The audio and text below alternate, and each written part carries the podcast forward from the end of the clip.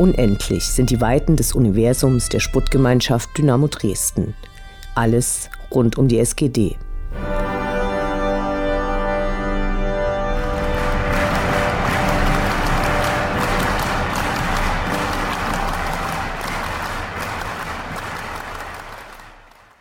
Nicht nur die erste Mannschaft, sondern auch das Stadionheft von Dynamo, der Kreisel, ist Meister geworden.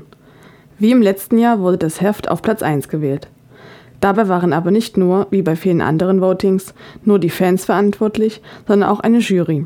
Auf den Plätzen 2 und 3 landeten die Stadionhefte aus Halle und Cottbus.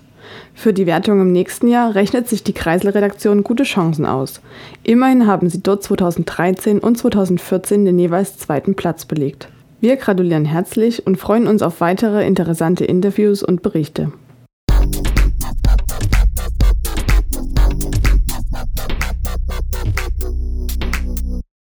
Wie bei vielen Vereinen im Profifußball mittlerweile üblich, lief die Mannschaft am letzten Spieltag der Saison mit dem Heimtrikot der nächsten Saison auf. Nachdem im letzten Jahr der schwarze Polokragen nicht nur Fans hatte, das klassische Design aber überwiegend Zustimmung fand, sind diesmal wenig kritische Stimmen zu vernehmen – sehr schlicht, schwarzer V-Ausschnitt. Die gelb in gelb eingewebten Dreiecke sollen an die Trikots der 95er Saison erinnern, als Dynamo ebenfalls von Erima ausgestattet wurde. Diese sind aber eher dezent, auch wenn die damaligen Trikots doch ihre Fans hatten. Preiswert ist das Ganze natürlich nicht. Mindestens 70 Euro müssen berappt werden.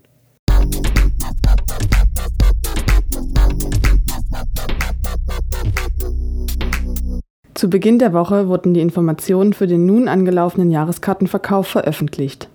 Zunächst haben die derzeitigen Jahreskarteninhaber bis zum 22. Juni Zeit, ihren bisherigen Platz erneut zu erwerben. Danach gibt es drei Tage für Mitglieder, bevor auch die übrigen Fans eine Jahreskarte kaufen können. Die schlechte Nachricht, die Karten sind teurer geworden.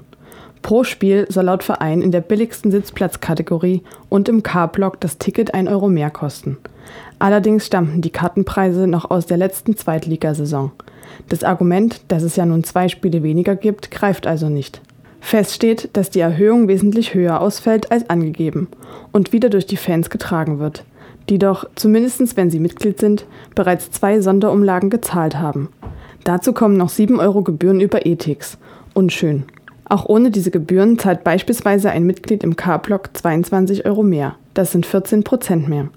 Im Vergleich zu vor zehn Jahren beträgt der Aufschlag im K-Block fast 60 Prozent. Im Vergleich zur ersten Zweitligasaison 2004-2005 96 Prozent. Und bei den Sitzplätzen ist seit der ersten Saison im neuen Stadion eine Steigerung um bis zu 45 Prozent zu vermelden.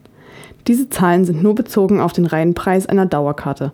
Die Anzahl der Saisonspiele ist in dieser Rechnung nicht berücksichtigt. Trotzdem erwarten wir eine große Nachfrage nach Dauerkarten, da es im letzten Jahr häufig selbst für Mitglieder mit Vorkaufsrecht nicht immer einfach war, an Tickets zu kommen. Zum anderen führt der Besitz einer Jahreskarte auch zu Vorverkaufsrechten beim DFB-Pokal, um den Dynamo ja endlich wieder mitspielen kann, um sich dann für die internationalen Wettbewerbe zu qualifizieren.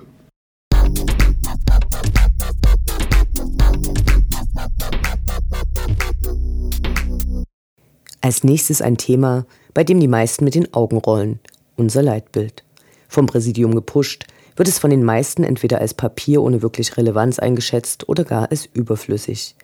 Immerhin hat die SGD als mitgliedergeführter Verein die jährliche Mitgliederversammlung, Gremien und für die Fans die Fancharta, in der deren Rechte festgeschrieben sind. Noch ist nicht ganz klar, was alles im Leitbild definiert werden soll aber es wurde bereits ein Mitgliederstammtisch zum Thema veranstaltet, auf dem der vom Präsidium benannte Verantwortliche über den großen Aufwand berichtete, wie die Inhalte gefunden werden sollen. Vereinsintern werden Interviews geführt, die Fans, also nicht nur die Mitglieder, wurden bereits Mitte April über das sogenannte Bundesliga-Barometer befragt. Dabei lohnt es sich, die Fragen genauer anzuschauen. Das Bundesliga-Barometer scheint in erster Linie ein Marketinginstrument zu sein, mit dem ausgelotet wird, ob die Fans mit dem Proviantangebot und dem gebotenen Eventcharakter zufrieden sind. Auf der anderen Seite werden nach jedem Spiel die gleichen vorgefertigten Fragen gestellt, die die Trainerseele jedes Fans befriedigen. Wie glücklich man mit der Aufstellung des Trainers war und wen man für den Führungsspieler der Mannschaft gehalten hat. Etwas lieblos die Umsetzung, denn es wird immer der gesamte Kader aufgeführt, unabhängig davon, wer tatsächlich auf dem Feld gestanden hat. Kaum vorstellbar, dass diese Antworten irgendeinen Einfluss haben. Interessanter sind dann schon die Fragen, die manchmal im zweiten Teil gestellt werden, wie zum Beispiel vor zwei Wochen, als abgefragt wurde, wie wichtig man die Mitsprache der Mitglieder findet. Aber zurück zur Leitbildumfrage. Vier Fragen beschäftigten sich mit dem Leitbild. Erstens. Wenn du Dynamo Dresden als Marke betrachtest, wie stark verbindest du die SGD mit folgenden Markenkategorien? Bitte sortiere absteigend nach Stärke. Zur Auswahl standen Kultmarke, Alleinstellungsmerkmal, erhält von anderen Vereinen Anerkennung, Traditionsmarke, historisch erfolgreich, sympathischer Verein, Championsmarke, sportlich und wirtschaftlich erfolgreich, polarisierend, Retortenmarke und Regionalmarke. Ziemlich sicher, dass die Retortenmarke am seltensten ausgewählt wurde, davor dürfte die Regionalmarke landen, gibt es doch weltweit Dynamo-Fans. Das bedeutet aber auch, dass die Champions-Marke eher im Fanhören mit Dynamo in Verbindung gebracht wird und deren höhere Bewertung eine Legitimation sein könnte, entsprechende Maßnahmen zu rechtfertigen. Höhere Professionalisierung, die mehr Geld braucht, und zahlungswillige Fans oder Sponsoren oder Investoren. Naja. Bei der zweiten und dritten Frage waren die Auswahlmöglichkeiten identisch. Zunächst wurde gefragt, wie stark die SGD bestimmte Eigenschaften und Attribute erfüllt, danach, wie wichtig es einem selbst ist, dass die SGD eben diese erfüllt. Hier gab es immerhin 30 Attribute, die bewertet und gewichtet werden sollten. Gefragt wurde nach Bodenständigkeit, Solidität und Seriosität, aber auch nach Stadionatmosphäre, Fannähe, Fußballkultur und Konstanz. Soziales Engagement, Toleranz und Tradition, Wirtschaftlichkeit und sportliche Erfolge bildeten weitere Aspekte ab aus unserer Sicht eine Fragestellung, die detailliertere Erkenntnisse zur Fanseele bringen könnte, aber wahrscheinlich auch ebenso viele unterschiedliche Antworten wie Teilnehmer. Bei der vierten Frage waren die Antwortmöglichkeiten dann wieder begrenzt.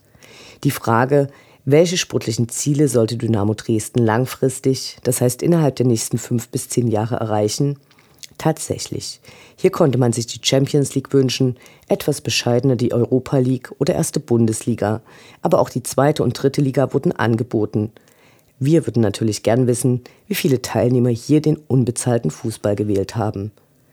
Als Fazit bleibt festzuhalten, dass vielleicht zu einem späteren Zeitpunkt die Fans nochmals befragt werden sollten, wenn genauer feststeht, was im Leitbild nun eigentlich festgeschrieben werden soll und welche Konsequenzen und für wen dieses Leitbild haben soll.